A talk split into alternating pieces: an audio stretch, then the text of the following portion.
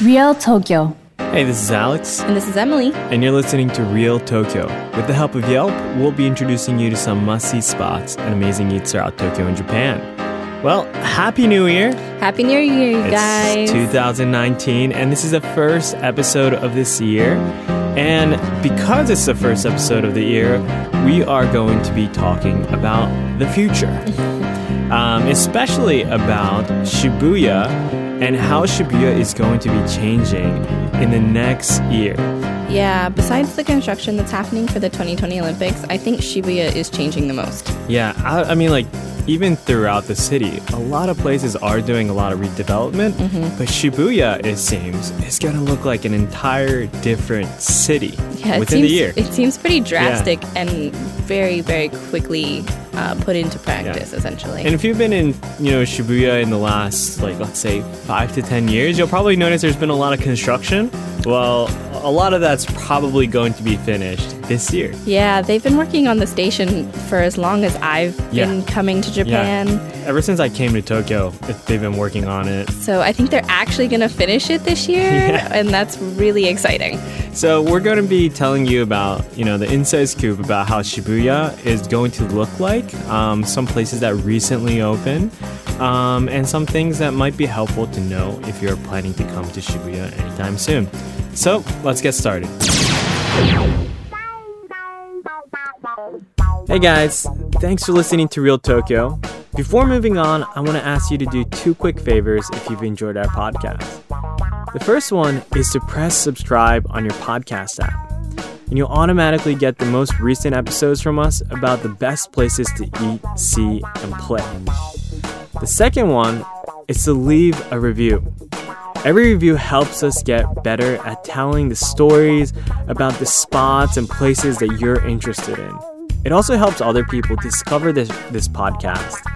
And it also gives us ideas about the next places to introduce. Thanks a lot and enjoy this episode. Real Tokyo So, anybody visiting Tokyo knows Shibuya. I mean, Shibuya is iconic. I mean, you look at movies like Lost in Translation, um, you know, Tokyo Drift, you know, every single movie that seems to take place in Japan usually puts Shibuya at the center of the story. Yeah, and I think the uh, the image of the scramble is so ubiquitous when we talk about Japan and Tokyo and specifically. Like the thing about the scramble is there's just so many people, and it really showcases how many people move through the city every day. Yeah.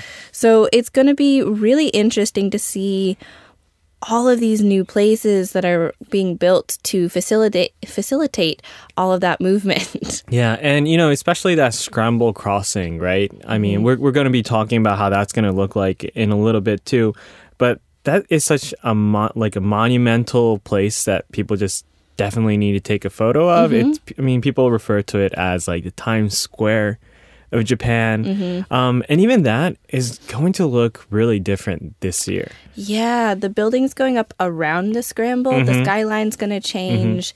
The ability to actually view the scramble from ups like Yep. on really high floors of these buildings is going to be a new thing that we can do. And I think it's going to be a new point of view for uh, Shibuya in both a literal and a figurative sense. Exactly. I mean, it, it's still going to be the center point of the city, and that's why a lot of these companies, well, most notably Tokyu Group, is putting in a lot of money into just redeveloping this area. Yeah, they're b- bringing together all different kinds of things between shops, restaurants, hotels, like Observation decks, yeah. offices, condos. everything you could possibly think of. They've uh, these corporations have a hand in, and they're really trying to showcase what they can do. And I mean, I can't emphasize this enough. And I think, um, you know, the promotion for this Shibuya rede- redevelopment have been saying this as well. But if you are visiting uh, Shibuya, I mean Shibuya in 2018 and before, and then you come back in 2019 or even 2020, um, same city, but it's going to look completely different. It's going to feel completely different too. They're trying a lot of different things to try uh, to make it easier for people to move around this part of the city. Exactly. Because Shibuya is th- full of people. It's Mm-hmm. it tends to get a little congested, and it's not really well connected around the station. Mm-hmm. And so that's part of this plan for the redevelopment is to make it more coherent and easy to Mm-hmm. get around. Yeah, and to kind of give a, a bit of context, I mean, Shibuya is a, center point of tourism, but it's also um, a major hub for offices as well. So a lot of people go work there. I used to work at um, in the Hikarie building um, a couple of years back. A lot of office workers. Um, a lot of people just shopping in the area. It's also a hub for you know cafes and restaurants. Um, so it's just this major hub of all these different types of people. And uh, one of the challenges for this area is um, how do you get around when it gets so crowded? Oh yeah. Um, and Shibuya has been really great with this. Um, for example, uh, the Hikarie building, um, you can access it uh, either through JR line Mm-hmm. or Metro, uh, you know, directly from the station. There's usually like an underground route or like a tunnel that you could take. So Mm-hmm. even on, you know, rainy days, you can actually get from the station to the office and back without getting wet at all. That's one of those things about infrastructure here in Japan generally that I think Mm-hmm. is really cool. And there's a lot more uh, areas here in Tokyo that are incorporating those underground tunnels Yeah. and passageways to make Yeah. It easier to move around. Yeah, exactly. And I mean, you know, because Shibuya's like metro station is so wide, Mm-hmm. um, it's actually been pretty fairly easy to get around places, even not just offices, but like shopping buildings Mm-hmm. and stuff as well. But apparently, this is going to be even easier. Um, with these upcoming uh, development, new buildings, uh, new bridges, whatnot. Yeah, I think they're trying to cater to the growing um, crowd of tourists and people visiting just as like who live here in Tokyo, um, while also making it look nice. Yeah, And they're Yeah. really trying to kind of spruce Shibuya up at Yeah. the same time. Yeah, and so I mean Shibuya is iconic for these beautiful skyscrapers, you know, a lot of buildings with huge, you know, screens on top of it. Mm-hmm. But I think they're also trying to go for an image of kind of putting in more of a nature-friendly town, a little bit more green in these buildings. Yeah, and I think I mean they're really pushing the valley aspect of it with Mm-hmm. like Shibuya, yeah, is valley. So it it's trying to bring the river involved, like Mm-hmm. getting the river involved, um, bring a little bit more green to that giant array Mm-hmm. Yeah. of sky- skyscrapers Yeah. Mm-hmm. because that's a very Japanese aesthetic ideal of like im- ensuring that there is some greenery Yeah. Along with the Yeah. urban sprawl. Yeah, and it's probably just not Shibuya. I mean, I see a lot of these new buildings try to incorporate kind of that like uh, fusion of you know uh, modern skyscrapers and like nature. A lot Right. of them, and we've talked about this before, but a lot of the new buildings like to build these gardens on Mm-hmm. the top.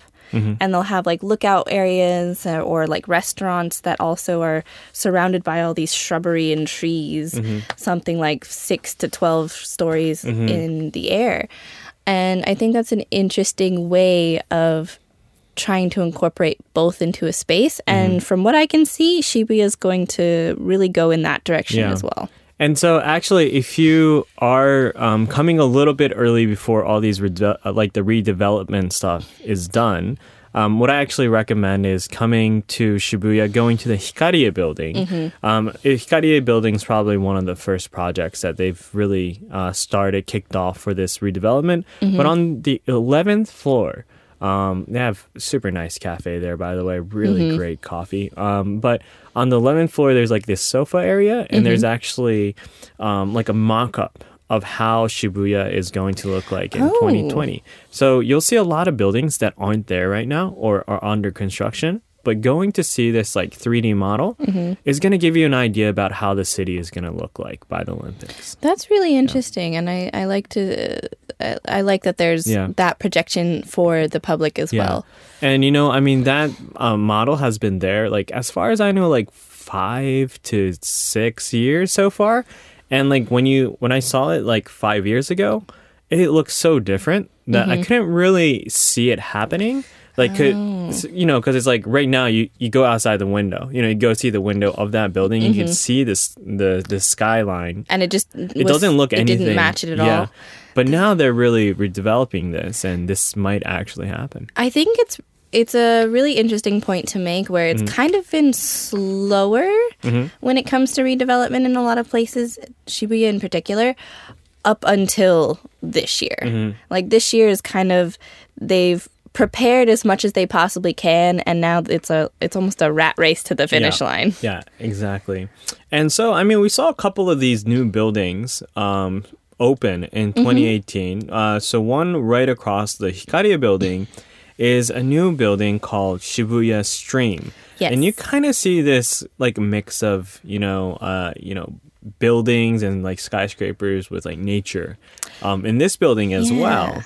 I I would liken it, and from what I can see, a couple of the other buildings too, to kind of like the Tokyo Midtown building, Yeah. like in Roppongi, um, where they're really incorporating a lot of glass, concrete, these kinds of modern stylings, but they're also ensuring there's a lot of water, um, and, and, like they usually have fountains. Like lots of plants, shrubbery in the building, if Yeah. not outside of it. Yeah, so they might have like a balcony area where there's like you know um, some artificial grass, you know, a lot of trees. Um, even that new Hibiya Midtown building. I mean, there's like a garden on top of the balcony, which is like really nice. Um, anyways, uh, this Shibuya Stream uh, building opened in September of this year, so it's pretty new. It is pretty new, and I have to say, it still looks really new. Mm-hmm. Uh, there are still quite a few empty spaces in terms of the f- the first through third floors, Mm-hmm. where there's going to be a lot of shops and restaurants and stuff. Um, but it looks like it'll be really trendy and a really cool place to Yeah. wander around once they have filled all of the Yeah. spaces. Um, this is also the building that is going to house a Tokyu hotel and the Google offices. Mm-hmm. Right. Like I think technically they've already moved, but they're still in the process of like actually opening the offices. Mm-hmm. Yeah. So it's going to be not just a major hub for visitors to the Mm-hmm. city, but r- like Google has exploded in terms of corporation here in Mm-hmm. Japan. I want to say 5 years, last 5 years or so. Sure. Yeah. Um and so it's going to be a major hub for all sorts of different people. Mm-hmm. And um, I mean, like, kind of on that. I mean, I work in the tech industry as well, so um, I'm kind of noticing Shibuya and Roppongi are like the hubs of these tech companies, mm-hmm. right? And actually, um, you know, Google used to be in, or are still kind of in Roppongi Hills, mm-hmm. where also a lot of companies like you know Apple mm-hmm. uh, are, are also in. A lot of other major startups are in that Roppongi area, um, mainly because I mean Google initially moved over there, right? Yeah, I want to I want to say that like a lot of that from my point of view, I'm Mm. not in the tech industry, but a lot of that seems to be like Roppongi Shibuya seems to be the most international place second to Roppongi. Mm-hmm. And so there's a huge um, diverse population in these Mm-hmm. areas and they're I I guess more receptive to these larger international companies is what I think. Mm-hmm. Right, right. Because Roppongi is like, um, so uh, actually, that's that's a really great way of connecting it because Roppongi is an area of generally a lot of international companies go. So like Goldman Sachs is also in Roppongi Hills. You know, a lot of really famous uh, foreign companies are there. Um, including Google, but Shibuya has been the area where a lot of these tech companies have been, both uh, mostly domestic, right? Um, so these big companies like GMO, um, you know, DeNA, and we'll talk about GMO as well. I mean, um, Line used to be in Shibuya and Hikarie as Yeah, well. They recently moved to Shinjuku, I think. Um, but um, you know, now that um, with like the expanding offices and expanding employee base of Google, and also like I think something to do with like the freedom of like creativity and like design for the building. Um, they're moving to the Shibuya stream now, and it'll be interesting to see how other tech companies uh, might move to Shibuya area. It might be like the new. I think a lot of corporations in that area, like the GMO C- CEO and like DeNA and like CyberAgent as well, Yeah. have been trying to push uh, this kind of new, what they call like Shibuya Bit Valley, which Uh-huh. is a kind of a concept that they want to make Shibuya into like a Silicon Valley ish area Yeah. of Japan. I think your point about the creativity of the space is also really important Mm-hmm. because um, because of this development, I'm sure these companies probably had some sort of input when they were uh, bidding on these spaces Mm-hmm. um, to actually create them, and I think that is a m- more modern kind of styling Mm-hmm. for companies here in Japan to really take their environment as like as part of their business practice. Yeah. So it'll be really, really interesting. I mean, a lot of these new buildings um, are a mix of, you know, hotels, offices, and like shopping areas. Um, and Shibuya Stream is one of those places. So um, Stream is going to have, you know, an office including the Google people. Um, it has a hotel on top, which I believe is a Tokyu hotel. Yes, I actually didn't know that it was a Tokyu hotel Mm-hmm. until later, but um, it's an Excel hotel, is what you see. Yeah. Um, and you might have seen those around, you, or you might see those around Mm-hmm. Tokyo. But um, it looks pretty flashy, Yeah. um, and it, but not too unaffordable. Mm-hmm. So it's kind of like that, m- like upper mid range luxury that's not Mm-hmm. quite yeah. out of people's range. Yeah. Might be like a cheaper Marriott or yeah. something like yeah, that. I would probably say it's something like that. Yeah. And so I don't think that it would be out of the realm of possibility for some of our listeners to even stay there. Yeah. Um, I think it's a great location too, right? I mean, center Shibuya. You can really get to anywhere very quickly from Mm-hmm. Shibuya, um, especially as Tokyo expands out west. Yeah. Uh, it's a good place Yeah. to be. And again, I mean, like this ho- this you know building is connected to you know the subway, and the subway is also connected to the JR Yep. and other um, like Keio line and whatnot. So it's probably gonna be super easy to get from the hotel to anywhere in Tokyo. And if I think that's a big part part of like hospitality right now mm-hmm. is making or rather streamlining that mm-hmm. process to get from your lo- accommodations to the actual transportation mm-hmm. because that can be horrifically confusing at times Right. uh, and especially in a country that doesn't have street names Yeah. Um, another thing I'd mention about uh, this building, I haven't been able to go, but I'm looking at this lineup of restaurants that they have in here, and I'm actually super impressed because a lot of my favorites are in here. Um, you know, one notably, uh, Sushi Tokyo 10. oh yeah, i think you've told me about yeah. them So, you know, we kind of talked about the price ranges of sushi and Yeah. you know, there are sometimes sushi restaurants that taste a lot better than the price that they're selling. Mm-hmm. Um, and Sushi Tokyo 10 is one of those restaurants. Um, I mean, when I was working at Yelp, uh, my boss actually says this is probably one of the best places to recommend Mm-hmm. for somebody who wants like really good sushi, but you know doesn't want to pay a hundred dollars. So uh, this place, um, really, really good quality sushi, good quality fish. Um, lunchtime, I believe, is around like four thousand yen, forty bucks. Nighttime's around seven thousand yen.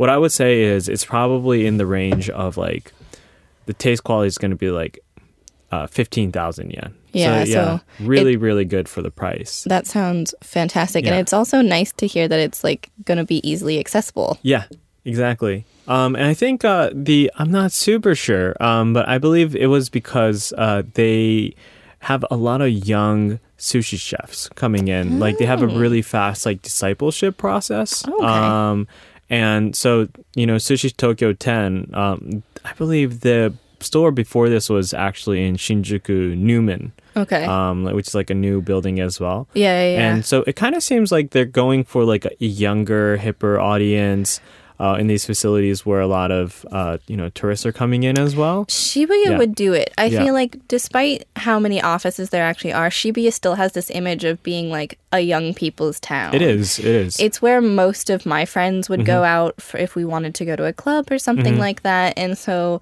I I mean also it tends to be that bastion of like youth fashion culture. Um Harajuku is just a hop, Mm-hmm. Yeah. skip and a jump away. But like Shibuya still has that kind of legacy. yeah. of- and and I think you'll notice that a lot of these customers that go to these restaurants are going to be, you know, like young Japanese people, Mm-hmm. um, you know, probably dressed pretty, pretty nice, you know, fashionistas like going in. Um, so I think you'll notice uh, for this Sushi Tokyo 10, you'll see a lot of young Japanese people visiting there. unfortunately, I don't think a lot of tourists know about this place, which is uh, unfortunate. I didn't know really, about it really until you told me. So Yeah. So I mean, I definitely recommend that. Um, if you're looking for like Western food, um, the Great Burger, which Mm-hmm. is probably one of the most famous uh, like burger places coming from Tokyo. Mm-hmm. Um, in my like top five. Yeah. I was actually in the one in Harajuku recently. It's just amazingly good, like American food. Mm-hmm. I mean, that's in there. Um, you know, like Luke's Lobster, Oh, which is I at, like, love them. right? The lobster roll place Oh, they're from so good. Oh, is that? It was from like Maine or something, right? Yeah. Or New York, I think. It's either Yeah. Maine or I want to. Yeah, I want to I think the Maine or lobsters Maryland from or something I think that. the lobsters from Maine. I think the franchise is probably New York. Um, Yeah. but that this place has been growing a lot. They're Those in a lot of lobster rolls are so good. People line up so much for this. There's one in um, Harajuku, actually in Omotesando, Yeah. that you can not only like have the lobster rolls outside, but of course you can go in and have like a full, essentially like seafood broil Okay. kind Wow. of thing. I, I don't remember that. Yeah, Yeah. you can. It's really cool.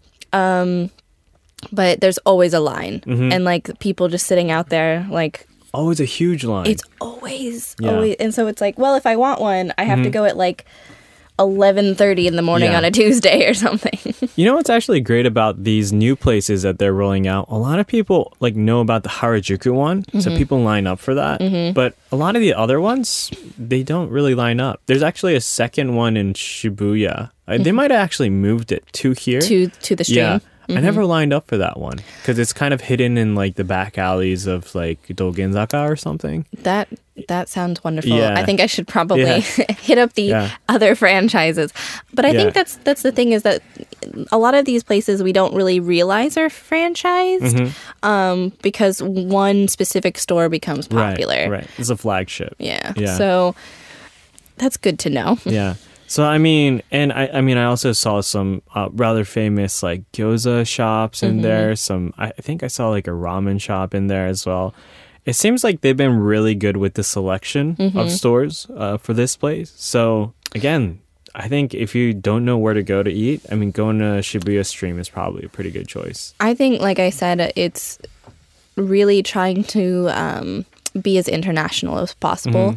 And the great thing I don't think a lot of people realize about Japan is that if you wander around these food floors of department stores or like areas like Yeah. this in the Shibuya Stream, they have some of the most amazing restaurants and they're not really advertised outside of those Right, floors right. and it's a great place to find some good food Mm-hmm. um, usually for not too much like too much money Right. Um, and i like i like wandering around and happening upon my next meal Right, right. And I think department store is really great for that. I'm not sure if Stream has uh, like a department like Depachika floor. i don't know i I, don't know Hikarie did. And Yeah, and I- it was pretty amazing. i don't know if stream is going to but i'm s- i i feel like some of these other buildings might hmm um, especially if they because there's a couple more also owned by the Tokyu Corporation, Right. which has a large. Uh, Tokyu tends to department. have yeah department store. Mm-hmm. I think also if you have office buildings, they usually have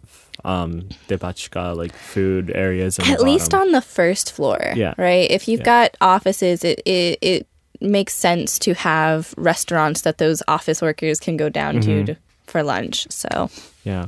Um, you know, another building uh, that I heard, I think you went here, um, Mm-hmm. that's really close to Shibuya Stream is another building that opened this year called Shibuya Bridge. Mm-hmm. Uh, which looks like a really, really cool building that it, it kind of kind of has like a walkway, um, Yeah. like walkway tunnel type of feel uh, between Shibuya and like Daikanyama. yeah in the ebisu direction i Yeah. feel like it's a really kind of nice meandering area you like they do have it along um or across the Shibuya River. I don't remember. I think it does cross at points, but it's a really relaxing space um, compared to the hustle and bustle of the scramble and stuff like that. right, right. And I think that's another part that they're really trying to emphasize as we go on is like there are places in Shibuya that are relaxing. You're not constantly on the go. And so there's like cafes and all of these other kinds of things along what was it like a hundred 800 meters Mm-hmm. um, of building, and it's it's pretty great. Uh, some of it's outside, some of it's inside, that kind Mm-hmm. of thing. It's a it's a nice little mixture. Yeah, it's it's it's really interesting. Um, I mean, the building looks really hip. Mm-hmm. It's like kind of this like narrow building that just goes on for just kind of a long narrow building. Mm-hmm. And I think this also has a mix of like offices, some a hotel. maybe? Yeah, if you like while I was walking through it, if you've ever ever been to Pike's Place Market in Seattle, Mhm. It kind of feels like that, Okay. only with like stuff stacked on top of it. Right. right. Or even the red brick uh, buildings out in Yokohama. Mm, Like it's that kind of meandering Mm-hmm. sort of uh, look around. yeah. Um, but yeah, there's a hotel there. It's, uh, of course, they're trying to pack Tokyo full of hotels for the 2020 Olympics. Right. Because we're actually in a hotel shortage, believe it or not. I mean, occupancy rates like 90, 95% all the yeah, time. all- like every day. It's really crazy. But it's, uh, I think that's definitely a place that I would recommend to people to check out, if nothing else, especially during the winter, because they've got the uh, the string, the lights hung up, and I wonder if they're going to keep the lights up. I think they usually do for winter time. Yeah, I, I don't know if they're going to keep them up past the spring, for the, Mm, but I don't think so. I would hope so, but I don't think so. Their illumination and lights and stuff like that are very much a wintertime thing. Mm-hmm. So um, I would I would check it out if you're in the area yeah. this winter. And I think it's really close to like Log Road Daikanyama, which is also a really cool like walkway shopping area. Great brewery, Spring Valley Brewery. Mm-hmm. I feel like a lot of people who come to Shibuya don't really know about Daikanyama, and which is a waste. it's uh, honestly, I think Daikanyama's like probably cooler. It's probably a nicer fit for people like Western people Yeah. compared to Shibuya. I do feel like if you were to stack them up against each other, like the main part of Shibuya is very Japanese, and Mm-hmm. Daikanyama does edge into that sort of like West Coast feel. Yeah. Um, and I, so uh, if you if you do come to Shibuya, check out like Google search Daikanyama, like Mm-hmm. it's Goo- it's a walking distance. Like you could probably walk like five or ten minutes. yeah, minutes. yeah. And honestly, it's super cool, really Mm-hmm. underrated. And I think Japanese people recognize that area as kind of like the luxury fashion area, Mm-hmm. kind of the area that people want to live in. Yeah. Yeah. yeah, It's definitely an expensive place to to Yeah. put down roots, but Yeah. Mm-hmm. it's a really really nice place to go visit. So check it out if you've got time. Yeah, I also believe, um, yeah, like Nakameguro area, which is like one step. Like okay, so like Shibuya is really close to Ebisu, mm-hmm. Daikanyama, and like right in between is Nakameguro. Mm-hmm. Like this whole area is just super super nice, and I feel most people don't know about it. Yeah, I think we've talked about Nakameguro before, Yeah. and I was like, I love it, and I like really explored that Yeah. area recently. And I mean, Did you go under the bridge? I did. It's so cool, right? Yes, it's amazing. Honestly, that's probably another place that I really want people to check out. Um, I also recommend checking it out during the spring with the cherry blossoms. Yeah. It's really, really Yeah. crowded, but it is one of the nicest worth it, places right. for it. I hate crowds, and because I hate crowds, I didn't go. Like even when I lived in Nakameguro, I Yeah. didn't go because the crowds are crazy. yeah, But I did go last year, and it's totally worth the it's hype. so worth it. It's so beautiful. And so this it's whole really stretch amazing. between Shibuya Station and Ebisu is honestly one of those like undiscovered gems of Tokyo that people kind of just walk past. Mm-hmm. Yeah. They they go to the scramble and they check out 109 and then they kind of leave the area or they go back to Shinjuku or like they go over to Minato in Tokyo the Tokyo Tower area Mm-hmm. and so it's like you really want to like take your time and look around this part of uh, Tokyo if you've got it. Yeah. So, um, I mean, I think we should definitely do a Nakameguro Daikanyama episode again. Yes. I don't think we, I don't think we did a Daikanyama uh, one yet, but I think we should. I Maybe would love to. Mm-hmm. after this, that'd be pretty cool. Um, but I do also want to talk about other buildings that haven't opened this year and are planning to open in 2019. Yes. Yeah. So, uh, you know, one of them that we kind of mentioned is there's going to be a lot of redevelopment around that scramble crossing area, um, especially notably this building called Shibuya Scramble Square. Yeah. So this building is going to be directly above the JR station and you can actually see it being built at the moment. Mm-hmm. Like it's in it's during in construction right now. I mean, they kind of been in construction for, For the longest so time. long. Yeah. But like compared to a couple of years ago, it's really popped up. Mm-hmm. And um, the cool part about I think the Shibuya Scra- Scramble Square, excuse me, that's going to be hard to Mm-hmm. actually pronounce all the time, um, will be the observatory deck that they Mm-hmm. have. It's going to be. I, I don't remember which floor it's going to be, but Mm-hmm. it's going to look out over the entire scramble. Right. And so, of course, you can get your really great pics of you down with all of the people, but then you can get those wonderful, like, drone looking shots of Mm-hmm. all of the people going through the scramble as well. You know what looks pretty crazy is it's a pretty tall skyscraper, but they're gonna have like this rooftop area. Right? Really? Yeah. I mean, it looks it looks really crazy, um, really big. I mean, Oh my it almost God. looks scary. 230 meters Yeah. high. And they're gonna have like this, you know, lawn like nature area on top. Um, but, But that's going to be cold in the winter. it's gonna be really cold. Yeah. Um, but again, this this theme of like nature and like buildings. Um, but also, yeah, again, like it's like this new area that people can hang hang out around, um, around such a noteworthy um, area. And also, I think there's going to be like a walkway around uh, that scramble crossing area. Oh yeah, right? I think there it, it might go over Yeah. parts of it Yeah. because again, like the scramble is great. It's really cool to see it uh, and everything, Yeah. but there are so many people going through that Yeah, crosswalk it's every kind of a time. nightmare. Like after you get through the first hype, it, it's kind of really painful. Especially if you have places to go. Like if Yeah. you if you're going to Shibuya and you're like, I need to go go to this shop because I need to Mm-hmm. pick this up, and there's just like people stopping and taking pictures, and Right. it's like, I want you to enjoy, but I got to get around you. Right, so right. for those kinds of people, it'll be really really useful Yeah. to have different ways to get around. Yeah, and uh, you kind of mentioned this, but again, like this, um, this building, Shibuya Scramble Square. Wow, so many S's. it's it's gonna be tough. Yeah. So the Shibuya Scramble Square is also going to have a pay to enter observ- uh, observation deck called Shibuya Sky, also another S. Um, So many S's. yeah. and you know, surprisingly, this is the first of its kind to open uh, like an observation deck in the area, Yeah, which is really that- surprising. That is very interesting. Mm-hmm. Like because of all of the tall buildings around the area, Mm-hmm. I guess because they've been monopolized by companies actually using them to Yeah. either like as office space Yeah. or as storefronts. Yeah. They've never taken the opportunity to make an actual Mm-hmm. observation deck. And I guess this is a really good way to I mean make some money for the part of like the the city, Yeah. the ward. Um and I'm sure it's gonna make some wonderful memories for Yeah. some for people. So And and you know, I think this is really great because um, if you do work in the office buildings, like a tall skyscraper like Hikarie, for example, you do get to see amazing views um, th- from the office. Like um, I remember, you know, nighttime the the skyline looks amazing.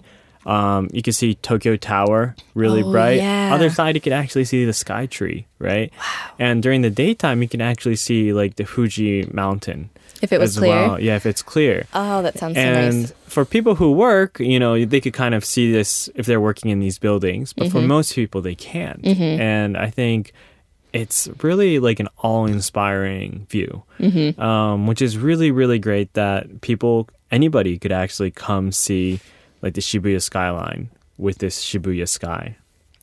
Yeah, that's that's going to be a really exciting addition to the Mm-hmm. area.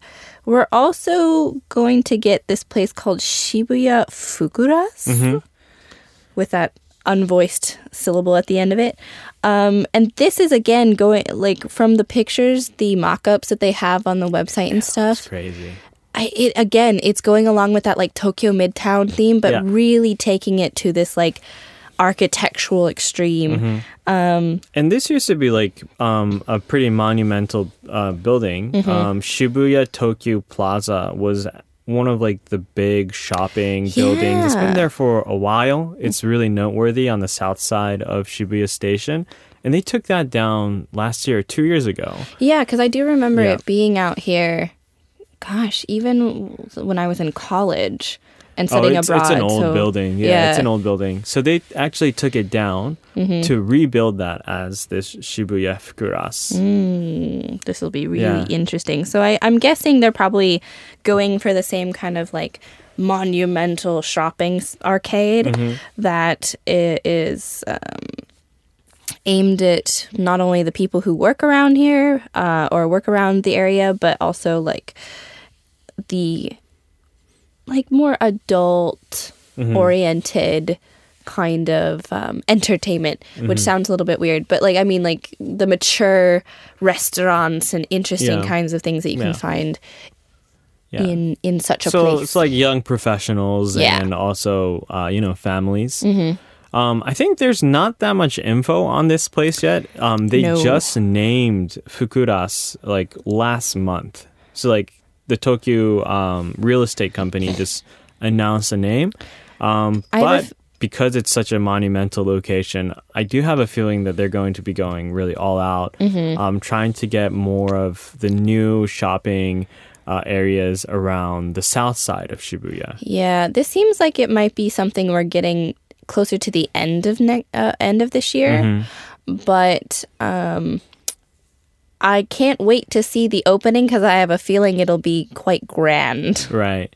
And I think, you know, right now on that area of Shibuya, the monumental building is uh, the Cerulean Tower, Yes, right? Yeah. Um, and this is going to be like right across it. oh, okay, so, so- they're they're trying to also pull audience Yeah. or uh, audience pull people from that northern side Yeah. down to the south because there there is a lot to see. Mm-hmm. Um, but especially if you're going out the Hachiko exit of Shibuya Station, You probably won't see it. No, you're Yeah. gonna be funneled towards 109, and that's really all you're gonna get to.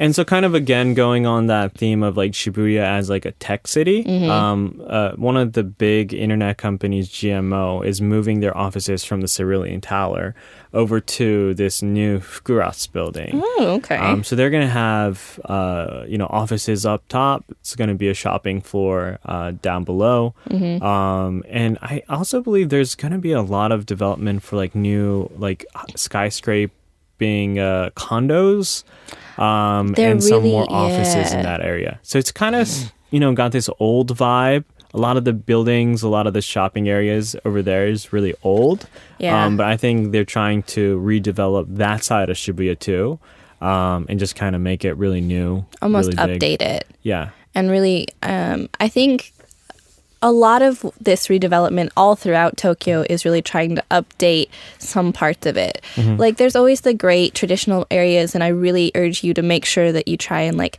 see those and pay mm-hmm. your, pay your dues so that we keep some of those around like yanaka then ne- like the mm-hmm. yana yanesen area um asakusa of course like that. But tokyo really likes its image of being this modern futuristic city.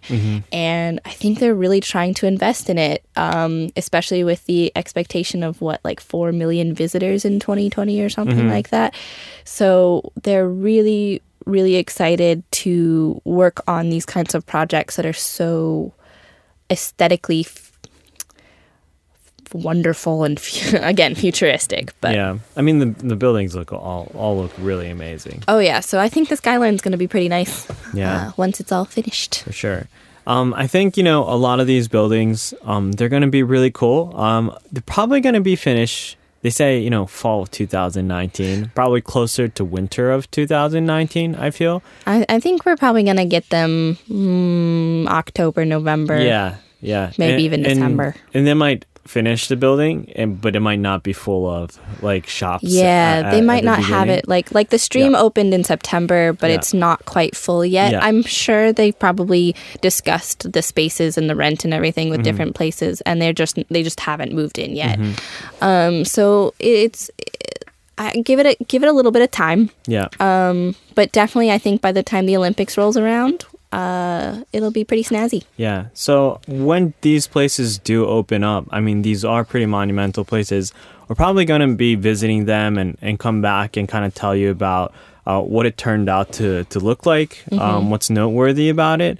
But again, I can't emphasize enough that Shibuya is changing so fast Mm-hmm. that even if you visit right now, it's going to look very different half a year from now, and Oh, yeah. especially a year from now. Oh, yeah. So do make sure to come visit. If you do want to see like the old view of Shibuya, like now is the time to come see it.